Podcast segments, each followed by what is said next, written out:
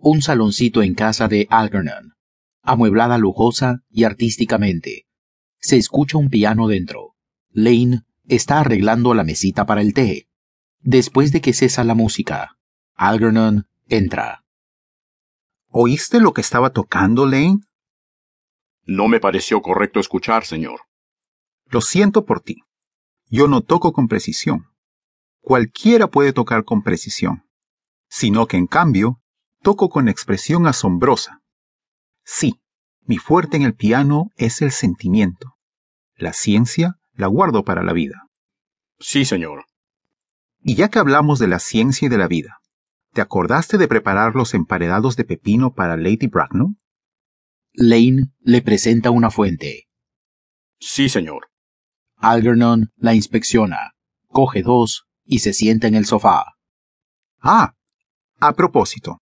Lane, he visto en tu cuaderno que el jueves por la noche, cuando vinieron a cenar Lord Shoreman y Mr. Worthing, se consumieron ocho botellas de champán.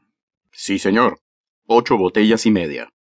¿Por qué será que en todas las casas de solteros los criados siempre se beben el champán? Lo pregunto solo por curiosidad. Yo lo atribuyo a la buena calidad del vino, señor. He observado varias veces que, en casa de hombres casados, el champán rara vez es de primera. Caray, ¿tan desmoralizador es el matrimonio? A mí me parece un estado muy agradable, señor. He tenido poca experiencia en ello hasta el momento. Solo he estado casado una vez. Fue consecuencia de un malentendido entre una joven y yo. No creo estar muy interesado en tu vida familiar, Lane. No, señor. No es un tema muy interesante.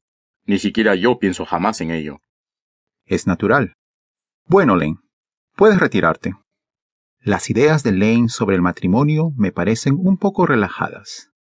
Y, realmente, si las clases inferiores no nos dan un buen ejemplo, ¿de qué diantres sirven? Como clase, me parece que no tiene el menor sentido de responsabilidad moral. Mr. Ernesto Worthing.